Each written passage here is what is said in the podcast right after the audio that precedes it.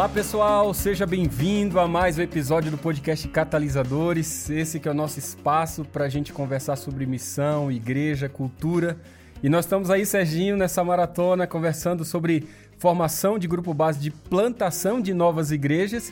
E dentro desse tema é óbvio que uma das coisas que não pode faltar é a gente conversar sobre a liderança do Novo Testamento, como que nesse processo de desenvolver liderança a gente faz esse rastreamento para ter liderança que seja o mais fiel àquilo que a gente teve do ímpeto da igreja do Novo Testamento. Então, é muito bom a gente conversar sobre isso, visto que no episódio anterior a gente estava falando exatamente sobre esse ministério quíntuplo de Jesus, que é o Pass, baseado em Efésios 4. E agora a gente tem a oportunidade de conversar sobre isso, que, na minha opinião, Sérgio, é uma das questões mais cruciais que a gente tem para definir o que vai ser o restante aí da formação do grupo base, né? É verdade. É muito bom estar aqui com vocês também. É, e esse assunto de liderança é essencial porque é, uma igreja que está andando, que está em movimento, que é, é, o que a gente realmente quer, a gente não quer mais uma igreja estática, a gente quer ver uma igreja que anda. Ah, e eu não estou falando da igreja adventista em geral, estou falando de igrejas locais, porque o DNA da igreja adventista mesmo é um DNA de movimento, a gente já falou sobre isso daí, é um movimento de, ah, de discípulos que fazem discípulos, de líderes que geram líderes e de igrejas que plantam igrejas. Então, para haver um movimento, a gente não pode ter líder aí se atropelando, roubando função do outro. Uh, e, e, eu estou muito feliz de falar sobre, sobre isso daí hoje. Eu acho que vai ser algo que vai virar chave para muita gente, viu? Eu creio, eu creio também que vira chave, porque quando você olha o movimento de Jesus, ele começa com essa mentalidade assim muito clara. E ele começa com 12, 12 discípulos que, que vai receber essa missão dele para fazer outros discípulos e depois você vê a igreja explodindo ali já depois do capítulo 2 de Atos e quando chega no capítulo 6 a igreja está crescendo tanto que tem que estabelecer liderança e então você tem a primeira estrutura de liderança assim mais clara que é o diaconato. Veja, Jesus começa com o ímpeto apostólico, com os apóstolos, uhum. depois você vai ver o diaconato surgindo, e aí quando você chega lá no capítulo 9 em diante, você já vai ver a a criação de comunidades ou igrejas locais, e essas comunidades e igrejas locais dá ímpeto para a formação daqueles que são chamados de anciãos ou pastores locais. Então, basicamente, no Novo Testamento você vai ver essas três estruturas em ação. O apostolado, com esse ímpeto para fora de organizar todo o processo de expansão do movimento. O diaconato, que tem esse ímpeto para a comunidade, esse ímpeto de trazer a justiça de Deus para a comunidade vivenciando esse trabalho de pastoreio também, não somente da comunidade interna, mas principalmente da comunidade externa. Você vai ver isso no capítulo 6. E depois você tem a igreja local com os anciãos. Então, esses são os três, os três contextos básicos de liderança. A estrutura de liderança do Novo Testamento é, para mim, Serginho, é uma estrutura muito simples. Você tem o apostolado, o diaconato e o ancionato, que é o pastor, ou o bispo, ou o presbítero, são três palavras para designar a mesma função, que é o líder da igreja local. E o mais legal é que os dois primeiros têm o ímpeto para fora. Uhum. Né? Enquanto que o ancião tem o ímpeto para dentro, os dois primeiros têm o ímpeto para fora. Já recapitulando aquilo que a gente viu no episódio anterior sobre o APS, né? onde a gente tem a maioria com ímpeto para fora e um pouco menos com ímpeto para dentro, para dar esse equilíbrio desse foco missional da igreja. Sim, exatamente. É, e o interessante é que a explosão do movimento mesmo você está falando aí do, do, do, começo ali da igreja até a, se estabelecer os, os anciãos, é, faltava mais um elemento ali e até esse elemento vir, a igreja não explodiu. Tinha os apóstolos, mas os apóstolos não estavam sendo fiéis ao chamado deles, né? Jesus falou que eles deveriam ir para Judéia, Samaria uh, e os confins da Jerusalém, uh, Judéia, Samaria e os confins da terra, só que eles ficaram só em Jerusalém. Ah, então a gente olha a igreja no capítulo 2 de, de Atos, e o capítulo 3 e 4 em diante, a gente usa como referência, e tem muita coisa boa para a gente tirar dali, mas tinha um aspecto que estava faltando, que era a obediência a esse mandato aí, essa comissão de, de ir, que eles não foram, apesar de serem chamados apóstolos, que são os enviados, né? Precisou vir uma perseguição no capítulo 8, verso 1, logo após a, o apedrejamento de, de Estevão, você vê ali que é, Estevão foi apedrejado, morreu, e começou o verso 1 do capítulo 8. Começou uma perseguição contra a igreja e a igreja se espalhou. Os, os fiéis foram espalhados. Foram para a Judéia, foram para Samaria, exatamente para os lugares que Jesus tinha falado para os apóstolos irem, que eles não foram. E agora, foram forçados, a igreja foi forçada a ser espalhada, mas mesmo assim ali fala que os apóstolos continuaram em Jerusalém. Então, existe uma insistência na, nota, na nossa natureza, eu creio, de ficar onde você está, ficar na zona de conforto, é, ficar para ver a coisa crescer onde está, mas Deus ele dá um mandamento que é o contrário ao que parece ser natural, né? Que parece que para você crescer você precisa ficar e fazer aquilo, trabalhar naquilo lá, aumentar os números, mas Deus fala assim: não, não, eu vou dar o crescimento, você vai, né? É, é, então, quando você olha essas três funções, duas delas são voltadas para fora. Então, dois terços da, do, da força da igreja, Alex, é voltado para fora. Você olha para o APS também, você tem é, três quintos são voltados para fora. Quando a gente olha para o orçamento da nossa igreja, será que a maioria é voltado para fora? Aí você começou a apertar. Aí você...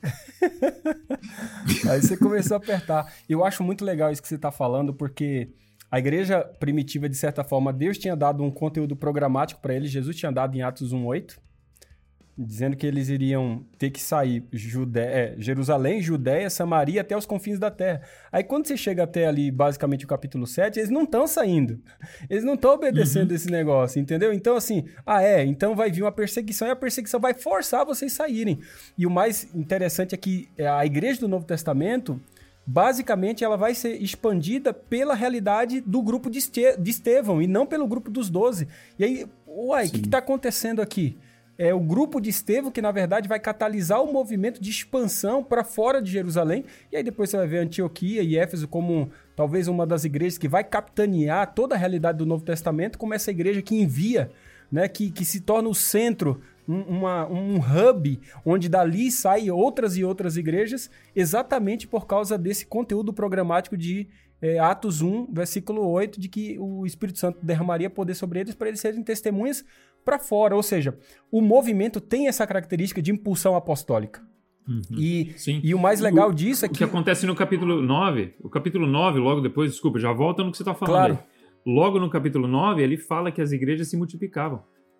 Mas só se multiplicou depois que achou o terceiro elemento do envio já tinha o, o aspecto do ancionato, de, de, se cuidar da igreja local, tinha o aspecto do diaconato, de cuidar da comunidade, faltava intencionalidade no envio, que aconteceu no capítulo 8, no capítulo 9, explosão. Ali, no verso 31, dizia, diz que as igrejas se multiplicavam. Eu acho legal isso aí que você está falando, Serginho, porque assim, quando você vai olhar a estrutura do Novo Testamento, é uma estrutura simples. Muito simples. Você tem essa liderança que tem essa capacidade de expandir o movimento, sempre está pensando em multiplicação, e isso envolve aqueles três uhum. elementos que você já introduziu aqui, que é a multiplicação de discípulos que fazem discípulos, líderes que geram líderes e igrejas que plantam igrejas. Se você olhar o movimento de Jesus, é assim: ele começa um movimento de discípulos que fazem discípulos, a igreja cresce, precisa ter liderança para que a igreja possa crescer mais ainda. E quando você tem liderança em abundância, você pode se dar o luxo de plantar quantas igrejas você quiser. O problema é que hoje a gente está tentando plantar igreja com falta de liderança. E por que, que a gente está aqui, nesse episódio principalmente, para falar sobre liderança? Que se a gente não formar liderança com essa consciência, a gente não vai ver uma explosão de um movimento multiplicador hiperbólico como foi na igreja do Novo Testamento. Então isso é fundamental Exatamente. aqui para a gente criar essa base. Eu falei esses dias para alguém, disse assim, Olha, se hoje explodisse essa visão de cada um salvar um, ou de discípulos que fazem discípulos, nós estaríamos num caos. Ah, mas como assim estaríamos no caos? Por quê? Porque a gente não tem intencionalidade de formar líderes que geram líderes e nem de plantar igrejas que plantam igrejas. Você precisa desse crescimento macro para dar suporte para o crescimento micro. Ao mesmo tempo que você precisa do crescimento micro, que é discípulos que fazem discípulos, para dar esse, essa, essa, essa continuidade, para dar a, a estrutura suficiente para você ter um movimento macro, que é de igrejas que plantam igrejas. O que acontece é o seguinte: se houvesse essa explosão hoje, nós não teríamos líderes para pastorear esse pessoal todo e não teríamos igrejas suficientes para que esse, esse tanto de gente que iriam vir pudesse usar os seus dons, os seus uhum. talentos, pudesse se colocar diante dos ministérios, porque a gente não tem igreja para eles liderarem. Por isso que é fundamental a gente alinhar essas funções e, ao mesmo tempo, alinhar essa visão para que possamos ver um movimento hiperbólico. Né? Exatamente, cara. É interessante que isso aí aconteceu, uh, Alex, no Novo Testamento de uma maneira muito, muito bacana, né? Veio Jesus desenvolver os discípulos, né? Os apóstolos. Uh, aí depois você vê o nascimento uh, da igreja ali no, no livro de Atos. o, o, desenvolvimento de líderes, da liderança, acabando de se desenvolver, se amadurecer e, e, e, multiplicar. Ali diz que os discípulos eram multiplicados também, e o, e o aspecto do, da diaconia e da, da expansão também através do, do, do impulso apostólico, né, no capítulo 8 em diante. Uh, e a gente vê que na igreja adventista você tem mais ou menos a mesma sequência, uh, talvez não exatamente na mesma sequência, mas você vê os mesmos aspectos sendo, uh, sendo colocados ali em ação. Você vê o início da história ali da, da igreja adventista, da formação de líderes, uma, uma, formação bem intencional ali, um, para se fundamentar na palavra também, eles se juntando, passando a noite em oração. Isso eles estão se desenvolvendo, estão crescendo, estão estão criando, entendendo a identidade e o chamado de Deus para eles. Você vê uma intencionalidade muito grande no desenvolvimento de anciãos e líderes que iriam cuidar da igreja local, de pastores que iriam sair para plantar a igreja. E você vê também nos anos 70, 80 e 90 é, o início das atividades de bênção para a comunidade, de serviço à comunidade na área de educação, na área de saúde, é, em tantas outras, publicação, em, em outras áreas, que foi ali quando você, a gente tem esses três elementos também na igreja adventista, a gente vê uma expansão truculenta, como você diz, né? Uma, um crescimento um crescimento enorme, como a gente nunca tinha visto antes e não viu depois, durante esses 20 anos, mais ou menos, 20 ou 30 anos, que se, uh, se maximizou esses três elementos aí. Né? Depois, no, no, início do século XX, com a morte de Ellen White, volta, os pastores começaram a ser colocados em distritos, deixaram de ser primeiramente plantadores de igreja, e esse crescimento, crescimento diminuiu. Mas a gente vê um, é, uma imitação, é, talvez espelhando o que aconteceu no Novo Testamento, a gente vê exatamente os mesmos passos dentro do movimento adventista. E eu, eu gosto muito de pensar nisso que você está falando, porque é isso dá segurança para a gente, para a gente entender aonde que a gente está. O que, que você vai encontrar no movimento adventista é que ele é um movimento de restauração. A gente sempre fala que ele é um movimento de restauração, mas a gente só fala que ele é um movimento de restauração no aspecto doutrinal. A gente nunca fala que ele é um movimento de restauração também no aspecto de estrutura de liderança e de sistema de governo. Quando você tem estrutura de liderança, sistema de governo e aspecto doutrinal restaurado, você tem um ímpeto de movimento fortíssimo que você vai encontrar na igreja primitiva para você chegar e entender essa restauração do movimento adventista é muito simples. O movimento primitivo da, do Novo Testamento explodiu com essa estrutura de liderança simples. Eles tinham os apóstolos que estavam catalisando a multiplicação do movimento, eles tinham os diáconos que estavam desenvolvendo um trabalho de transformação do seu contexto, da realidade local, uhum. diaconal com serviço, e eles tinham os anciãos que faziam um trabalho de, de amadurecimento do discipulado, que faziam o trabalho de pastoreio, que faziam o trabalho de profundidade nessa maturidade cristã.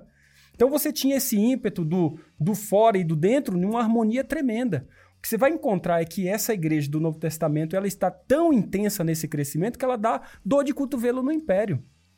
Então, hum. quando você vai olhar essa dor de cotovelo no império, o que, que você vai ter para neutralizar essa igreja? Bem, a primeira coisa que você vai ter para neutralizar a igreja é exatamente esse, esse etos de movimento para a missão.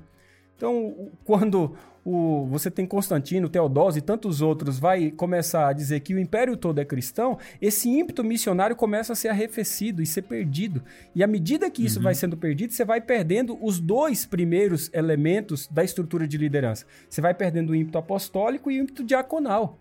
Isso vai ficando a cargo do Estado e aí você sobrecarrega o, o, aquele que é a liderança local, interna, de tal forma que você é, descaracteriza os dois e ao mesmo tempo você descaracteriza o ancionato. Por quê? Se os outros dois é perdido, você tem uma distorção de prioridade desse que ficou. Então, o que, que o, o, a igreja romana fez, né? o Império Romano fez? Ele, na verdade, alçou esse líder local como sendo o líder principal, o clérigo, né? Aí você tem o padre, o bispo uhum. e assim por diante e a gente teve uma destruição do, daquilo que Jesus Cristo veio trazer do sacerdócio de todos os crentes. Hum. Quando você destruiu o sacerdócio de todos os crentes, você elevou o sacerdócio de alguns crentes. Qual era o papel do movimento adventista? Restaurar não somente o aspecto doutrinal, mas restaurar a estrutura de liderança. E é isso que você falou que a gente começa a enxergar. Cara, e sabe o que é interessante, cara? Que essa distorção ela aconteceu de uma tal maneira que a gente esqueceu por que, que a gente existe como igreja. Você vê esses movimentos hoje sociais ah, cobrando do governo ação para cuidar do pobre, para cuidar daquele que ganha abaixo de um certo nível, para cuidar desse grupo, para cuidar daquele grupo, quando a responsabilidade de cuidar dessas pessoas é nossa. Para para pensar, nós, como igreja, somos chamados para cuidar daquilo que a gente está querendo exigir do governo. Você tá entendendo? Sérgio, aí tem um ponto assim que é muito louco, que é envolvido com. Eu gosto dessa área de ciências políticas e, e fico me coçando aqui para não entrar nessas áreas. Mas quando você tem um poder estatal muito forte absoluto, você, você, você começa a criar sistemas que vai tolhendo a liberdade das pessoas. E isso vai contra a realidade do evangelho porque a realidade do evangelho nos chama a desenvolver um processo de transformação social onde as questões locais se tornam protagonistas e não um meio único que tem que realizar tudo. O que você vai encontrar na igreja é que quando ela se tornou refém, e a gente chama esse período do período da cristandade, ela foi perdendo os seus elementos de liberdade, ou seja, os elementos que fazia dela movimento. Quando ela destitui a estrutura de liderança, que é com ímpeto para a missão, para fora na sua maioria, e fica com ímpeto simplesmente para dentro, você começa a mudar de uma cultura de multiplicação hiperbólica para uma cultura de manutenção. Então, quando a gente olha as igrejas hoje, diz assim: o que está acontecendo? Por que, que a gente não está crescendo tanto? Por que, que a gente não vê um movimento hiperbólico? Será que talvez uma das questões é que a gente está pecando ou precisa resgatar esse senso do sacerdócio de todos os crentes e ao mesmo tempo uma estrutura de liderança simples que envolva esse ímpeto para fora e esse amadurecimento dos pastores anciãos, anciãos locais com muito mais força para que a gente não tenha aí uma, um sequestro de funções? É uma pergunta Sim. que a gente tem que fazer. Não. Exatamente. A gente não vai entrar nesse, muito nesse assunto aí, uh, mas isso daí é uma realidade, Alex. E eu acho que o que a gente pode começar é com a gente, tá? Eu tenho que começar comigo, com a minha família, com a minha planta, para que eu possa voltar ao que era no Novo Testamento. Ou até depois do Novo Testamento, no quarto século, quando você vê o imperador Juliano Apóstata tentando imitar a igreja, tentar cuidar dos pobres através do Estado, da força estatal, e não conseguir chegar aos pés do trabalho que a igreja conseguia fazer. Sendo que a igreja era tinha muito menos recursos, se você for parar para, pensar, do que o império, que arrecadava os impostos de, de todo o império. Então, isso daí, na verdade, começa na minha vida, né, Alex? Eu acho que a gente está falando aqui com pessoas que estão pensando assim: como que eu vou anunciar isso aqui para minha igreja? Como eu vou convencer minha igreja? Não. Ninguém vai convencer ninguém aqui. Eu vou viver isso. Eu vou viver essa realidade do, do evangelho, viver o diaconato na minha vida. E através de eu criar uma referência na minha vida, quem sabe eu posso inspirar mais uma pessoa. Quem sabe através de você plantar uma igreja com um DNA saudável, com todas essas três funções acontecendo de uma maneira bela e, e, e, e saudável, é, quem sabe você vai conseguir inspirar uma igreja, uma liderança uh, de igreja. Então é, é, disso daí que a gente está falando. Agora, de uma maneira mais prática, o Alex, Quais são as funções na igreja? Hoje você falou alguma coisa de estar tá sequestrando, e a gente falou de estar tá atropelando as funções. Quais são algumas uh, funções dentro da igreja hoje que estão sendo atropeladas? Que quem sabe a gente precisa dar um passo para trás e reorganizar. É, e a gente está falando isso aqui, Sérgio, que fique bem claro que é o seguinte: é, não tente fazer essas mudanças num contexto de igreja já estabelecida. Nós estamos falando aqui de um processo de plantação de novas igrejas. Porque se você for querer desenvolver todo esse processo de mudança numa igreja estabelecida, vai ser muito mais, talvez, difícil, você vai ter muito mais resistência. Por isso que a gente fala, cria uma referência primeiro, para depois você dar um passo é, seguinte, para você, ó, olha aqui a referência, olha como essa igreja ela funciona, a coisa vai aqui tranquilamente. Por quê? Porque quando você devolve esse senso do sacerdócio todos os crentes, que você vai ver uma igreja mais forte, você vai ver líderes mais empoderados, você vai ver uma igreja local que é menos dependente dos pastores. E é tudo que nós pastores também queremos, Serginho. Uma igreja que dependa menos da gente e nos dê suporte para que a gente possa viver a nossa vocação. Porque quando você vai olhar o movimento adventista, foi isso que aconteceu. O movimento ele nasceu nesse ímpeto de estudo da palavra, como você disse, e aí a primeira estrutura que a gente recuperou foi a estrutura do diaconato, que tinha esse foco na comunidade. Por isso que a igreja começa com esse foco de misturação, de envolvimento comunitário muito mais forte. Você vai ver depois que isso vai formar essa identidade do movimento adventista, como você falou, nos âmbitos de saúde, educação, de todos esses elementos que tem a ver com essa misturação com a comunidade. Uhum. Aí depois você tem esse ímpeto apostólico, onde os pastores que hoje a gente diz distritais, na verdade eram anciãos itinerantes, era assim que eles chamavam, o ancião apostólico, o ancião itinerante, que desenvolvia evangelismo, formava liderança e plantação de igreja. Nada mais do que isso. Uhum. E na década de 70 a gente vai perceber o seguinte: opa, a gente tem. Não tem como a gente só ter estrutura para fora, a gente tem que ter uma estrutura que amadureça os crentes aqui dentro. E aí, o Butler, especificamente, ele vai trazer à tona essa realidade do ancionato. Com isso, a igreja adventista, de certa forma, Sérgio, ele recupera aquele ímpeto apostólico inicial da igreja primitiva, das hum. três estruturas de liderança básica. Os pastores distritais assalariados desenvolvendo um trabalho de plantação de novas igrejas, formando discipulado através de formação de novos líderes com treinamento e capacitação. Aí você tem os anciãos locais desenvolvendo e o trabalho do diaconato desenvolvendo todo um trabalho na comunidade. E isso foi, como você disse, que fez a igreja explodir. Quando a gente recupera isso aí, o que a gente tem é exatamente isso: uma igreja que anda sozinha.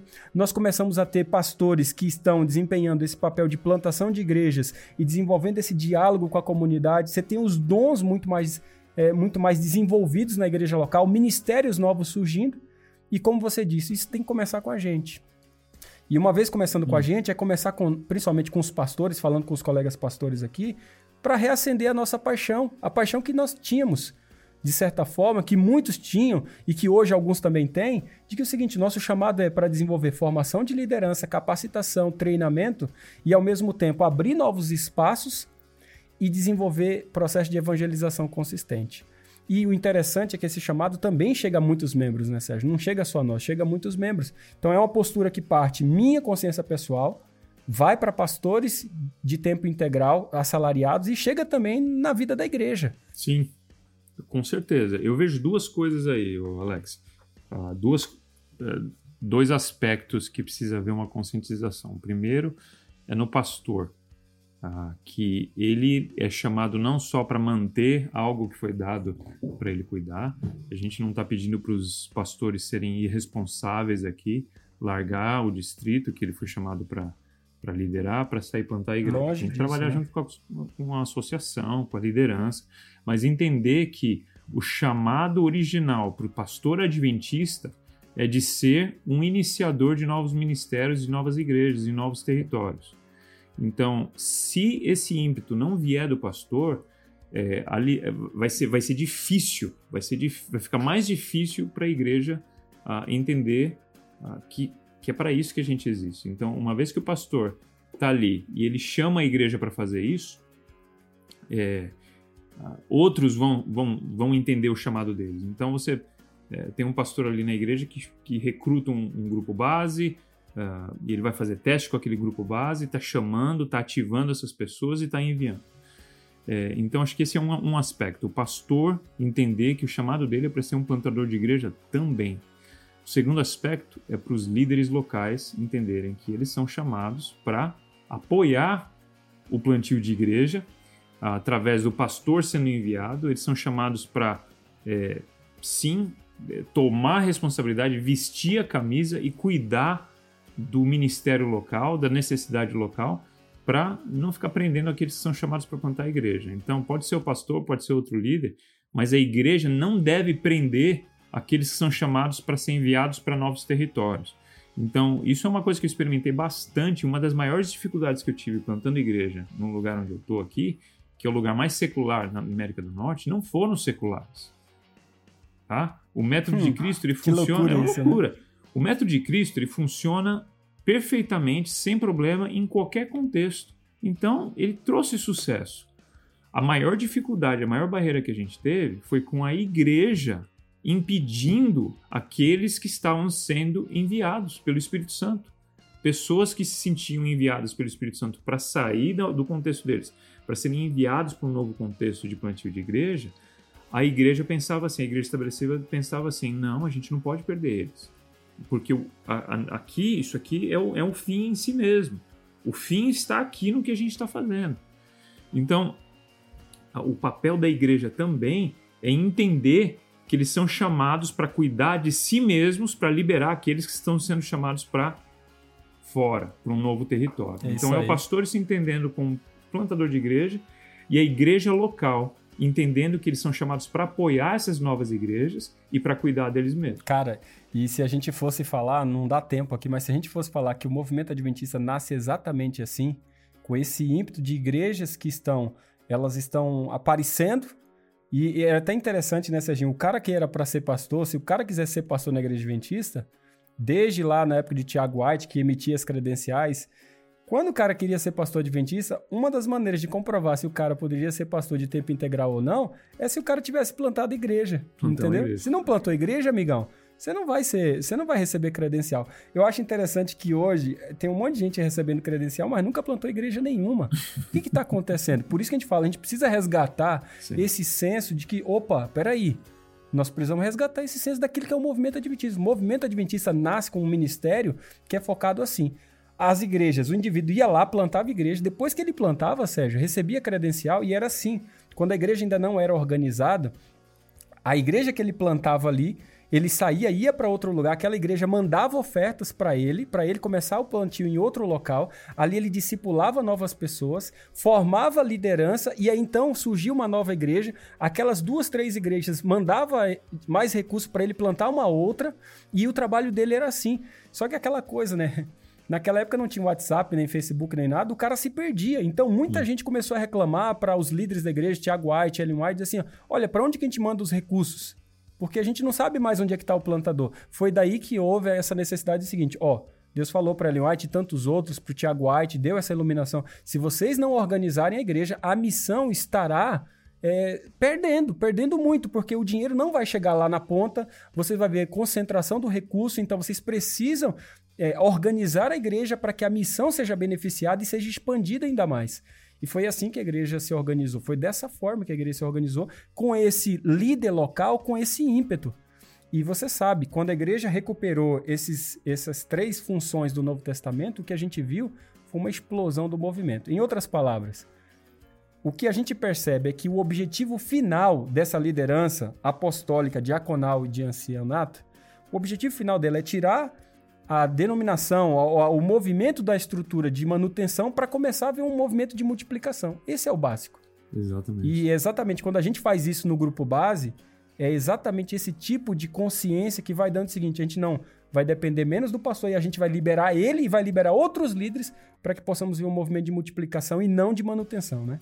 Exatamente. Agora eu queria, para terminar aí, que já está dando tempo aí, ô Alex, queria que você, você pulou minha pergunta, cara. Quem que tá atropelando quem? A gente vê um sistema de atropelamento dentro da igreja, velho. Você explica bem isso daí, eu gosto de. Não, o que eu tava falando sobre essa questão, até é uma brincadeira que a gente faz aqui, porque todo mundo fala assim: poxa vida, se a gente estiver vivendo isso, a gente vai ver cada um salvando um.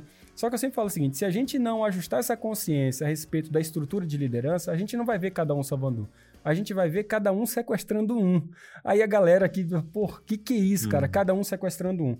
Porque quando você perde a função apostólica, quando o pastor deixa de fazer isso, o que, que ele acaba se tornando, Serginho? Ele acaba se tornando um pastor com função de ancião. Ele se torna um ancião local. Então, o indivíduo perde esse ímpeto para fora, até para honrar o nome dele como pastor distrital, Pô, se você é pastor distrital, você é pastor de uma região. Que região? Uma região de três, quatro igrejas? Não. Você é pastor da cidade, amigo. Você é pastor da comunidade inteira. Se você tem essa consciência que é um pastor regional, você não tem como ser pastor da igreja local. Porque o pastor da igreja local é o ancião. Aí a gente sempre, não sei se você já ouviu falar isso, Serginho, mas eu, falo o seguinte: que pastores que estão tentando viver essa tensão, que o cara, ele nem planta igreja e ao mesmo tempo não consegue ser pastor de igreja local, porque se ele tem duas, três, quatro igrejas, ele não vai conseguir ser um pastor de igreja local mesmo. Então ele se torna um pastor minotauro, entendeu? Cabeça de touro e corpo de gente. Ele não é nem plantador evangelista e ele não é nem ancião de verdade ali, fixo, uhum. fazendo o seu trabalho na igreja local. Por quê? Porque ele está, está havendo distorção aqui funcional, de, de prioridades dentro da função. Então, quando você tem esse lado de que o pastor deixa de ser evangelista, plantador de igreja, formador de líderes, e ele concentra para ser uma babá glorificada dos membros ali, né, desenvolvendo um trabalho de manutenção, o que você vai ver, Sérgio, é que ele vai estar tá roubando o trabalho do ancião. Quando ele rouba o trabalho do ancião, como é que fica o ancião? O ancião vai ficar fazendo escala de plataforma, de pregação, ele vai acabar assimilando o trabalho interno da igreja pela qual, Sérgio, às vezes, às vezes olho assim que o trabalho de ordenação fica pequeno. hum. fica muito pequeno. E assim sucessivamente você vai vendo o pastor tomando o lugar do ancianato, o ancianato às vezes toma o lugar do diaconato, o diaconato não toma lugar de ninguém porque não tem mais nada que fazer a não ser abrir igreja, é, recolher a oferta e fazer. Nós não recebemos ordenação para só essas coisas. Nós recebemos ordenação primariamente para cuidar de gente, hum. de pessoas e para estar na comunidade desenvolvendo o trabalho pela qual nós fomos chamados. Por isso, isso que você perguntou naquela hora sobre sequestro de funções e automaticamente o que vai acontecer, Sérgio, é que você vai ter a associação acabando tentando fazer o trabalho do pastor. Hum. Porque a associação vai querer treinar, a associação que vai querer plantar igreja, a associação. Peraí. Esse é o trabalho da igreja local. Aliás, nós estamos falando de um movimento de igrejas que plantam igrejas. E isso pressupõe que a gravidez parte da igreja local e não simplesmente da associação, que vai dar apoio, vai cooperar, vai dar suporte, mas isso vem naturalmente da igreja local. Né? Exatamente. Então, fechando aqui, Alex, é, eu, eu, vejo esses, esses dois aspectos muito fortes aqui na conversa que a gente teve. A primeiro é a gente, ao a gente formar essa igreja nova, esse grupo base novo, criar no seu DNA que existem pessoas ali que com o tempo vão se destacar de uma maneira ou de outra com dons apostólicos, sejam eles quais forem, que essas pessoas vão ser preparadas para o envio. E aquele grupo não vai ficar intacto para sempre. Não vai ser uma panelinha eterna até Jesus voltar. De jeito nenhum. Somos uma. Somos, somos é, grupos orgânicos que precisam se multiplicar e para multiplicar você tem que ter né, aquele momento de separação e a gente não gosta de falar da narrativa, narrativa de divisão, mas o envio e a multiplicação. Então a consciência de que pessoas vão sair, inclusive o pastor precisa focar na intencionalidade de novos territórios, isso precisa ser colocado dentro do DNA desde o começo. E a segunda coisa é a responsabilidade das outras funções, como a do diácono, como a do ancião, daqueles que vão estar cuidando, assimilando novos, uh, novos, novos crentes, novos fiéis, mas também ativando e enviando novos, novas pessoas para as próximas igrejas, porque o movimento nunca acaba. Cara, isso é fundamental e eu acho que com isso a gente dá para a gente encerrar esse episódio que a gente pode continuar no próximo aqui. Eu tenho certeza que é um episódio que a gente tem muitos desdobramentos, mas o que fica é exatamente isso. Quando você recupera essas estruturas simples de liderança, que foi o que aconteceu com o movimento adventista, você tira o movimento de, uma, de um estado de manutenção para o estado de multiplicação. Não é exatamente isso que a gente gostaria que acontecesse com o movimento como um todo, uma multiplicação espontânea, orgânica, hiperbólica. Eu imagino que esse é o seu desejo, o meu desejo, do Sérgio, de todos nós. E é por isso que a gente tem que continuar esse episódio, Sérgio, para a gente ampliar ainda mais um pouco disso. E no próximo, a gente vai conversar como que a gente pode levantar um movimento a partir dessa recuperação dessa estrutura de liderança que é tão fundamental hum. para a gente estabelecer uma estrutura de governo básica que dá suporte para esse movimento realmente expandir. Bem, eu espero você nesse próximo episódio. E eu tenho certeza que eu e o Serginho ainda tem muita coisa para conversar. A gente está se coçando aqui para dizer assim: não, vamos fazer um negócio aqui que seja mais objetivo para que você tenha a oportunidade de compartilhar isso com tantas e tantas outras pessoas. Faça isso, a gente espera no próximo episódio. Um abraço e até lá.